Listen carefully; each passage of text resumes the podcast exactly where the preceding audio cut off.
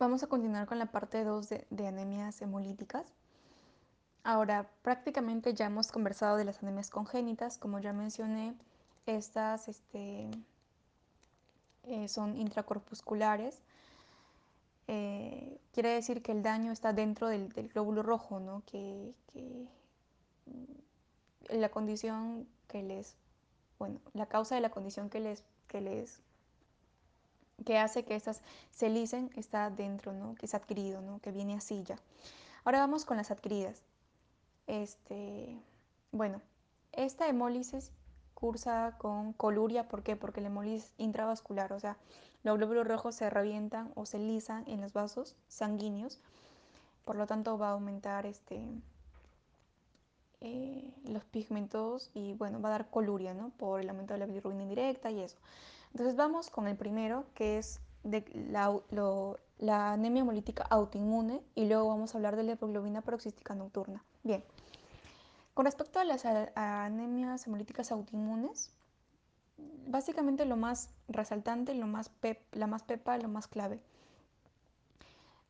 Debido a que es autoinmune, vamos a encontrar COMS positivo, ¿ok? POMS positivo. Eh, y obviamente, como es autoinmune, va a estar mediado por anticuerpos. Entonces, aquí vamos a hablar de dos tipos de anticuerpos, los, los anticuerpos calientes y los anticuerpos fríos. Los anticuerpos calientes y los anticuerpos fríos. Ok, ¿qué anticuerpo es anticuerpo caliente? La inmunoglobulina G. Acuérdense que caliente empieza con G en forma de, perdón, caliente empieza con C, ¿no? Y, acuérdense que la G mayúscula tiene la forma también de una C, así que yo lo relaciono así. Anticuerpo caliente, inmunoglobulina G. Y anticuerpo frío, inmunoglobulina M. Entonces, ¿qué enfermedades me van a dar anemias hemolíticas por anticuerpos calientes? Repito, ¿qué condiciones o qué enfermedades me van a traer anemias hemolíticas autoinmunes por anticuerpos calientes mediados por inmunoglobulina G? Bueno, está el lupus eritematoso sistémico, están las leucemias, están los linfomas crónicos. Este, básicamente eso, ¿no? Ahora, siguiente. ¿Qué enfermedades o qué infecciones o qué, qué microorganismo me va a traer anemia hemolítica autoinmune mediada por anticuerpo frío? que es la IgM, pues es el micoplasma. Acuérdense, micoplasma empieza con M, inmunoglobulina M, anticuerpo frío. ¿Ok? Entonces, este tratamiento. Bueno, el tratamiento para los anticuerpos mediados por, por los esta, perdón, por anemias hemolíticas mediadas por anticuerpos calientes es por cortico, con corticoides y los que son mediados por anticuerpos fríos con rituximab, que el rituximab es un inhibidor de los linfocitos B CD, CD20. Entonces, ese es el tratamiento. Este, ahora, otra cosa importante. Los anticuerpos, la, perdón, las anemias hemolíticas mediadas por anticuerpos calientes, o sea, por IgG, cursa con una hemólisis extravascular. O sea, quiere decir que esta hemólisis va a ser a nivel de vaso o a cualquier nivel, pero que no sea en el vaso sanguíneo, ¿ok? Mientras que la anemia hemolítica mediada por anticuerpo frío, IgM, es una, es una hemólisis intravascular, o sea, esta anemia hemolítica sí es eh, intravascular. ¿Ok? Ahora, finalmente vamos a hablar de la hemoglobinuria, hemoglobinuria paroxística nocturna. Como ya mencioné, esta es adquirida, pero es intracorpuscular, es la excepción a la regla. ¿Ok? Esta es una hemólisis que se da por sistema de complemento ante la ausencia del receptor CD, CD55 y CD59. Y esto ocurre ¿por qué? Porque hay una mutación del gen PIG-A. Entonces, básicamente es una alteración del receptor CD55 y CD59.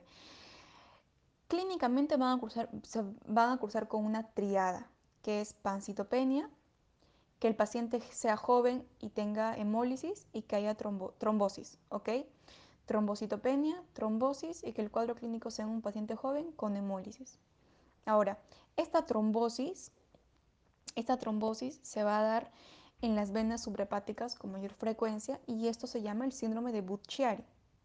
¿Se acuerdan cuando se estudia el tema de este de eh, el sistema portal el, y todo eso a nivel hepático. Bueno, hay unos que son intrasinusoidales, ¿no? Eh, y hay otras que son de venas hepáticas. Bueno, la trombosis de venas subrahepáticas es del síndrome de Buchari. Ahora, pregunta de examen. El diagnóstico es prueba de HAM positivo y la prueba de sacarosa positiva también. Pero el gol estándar, el gol estándar es la citometría de flujo en donde yo ahí voy a poder encontrar que hay ausencia de CD55 y CD59. Ahora, si la pregunta en el examen, ¿cuál es la prueba más específica? Es la prueba de HAM. Prueba más específica para, el, la hemoglobinuria paroxística nocturna es este, el test de HAM. Ahora, otro dato importante, que esta, este, ¿por qué se llama hemoglobinuria paroxística nocturna? Porque se da justamente, la hemólisis se da en las noches nocturna y es brusca, así paroxística. Nadie lo espera, ¿no?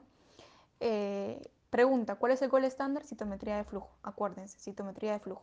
Tratamiento, hidratación, inmunosupresión, anticoagulantes para contrarrestar la trombosis, anticoagulación oral y el eculizumab. Repito, eculizumab, que es un fármaco que inhibe el sistema de complemento y por lo tanto va a manejar el sistema, la hemoglobinuria paroxística, hemoglobinuria paroxística nocturna. Eh, bueno, eso es todo con respecto a anemias hemolíticas. Gracias.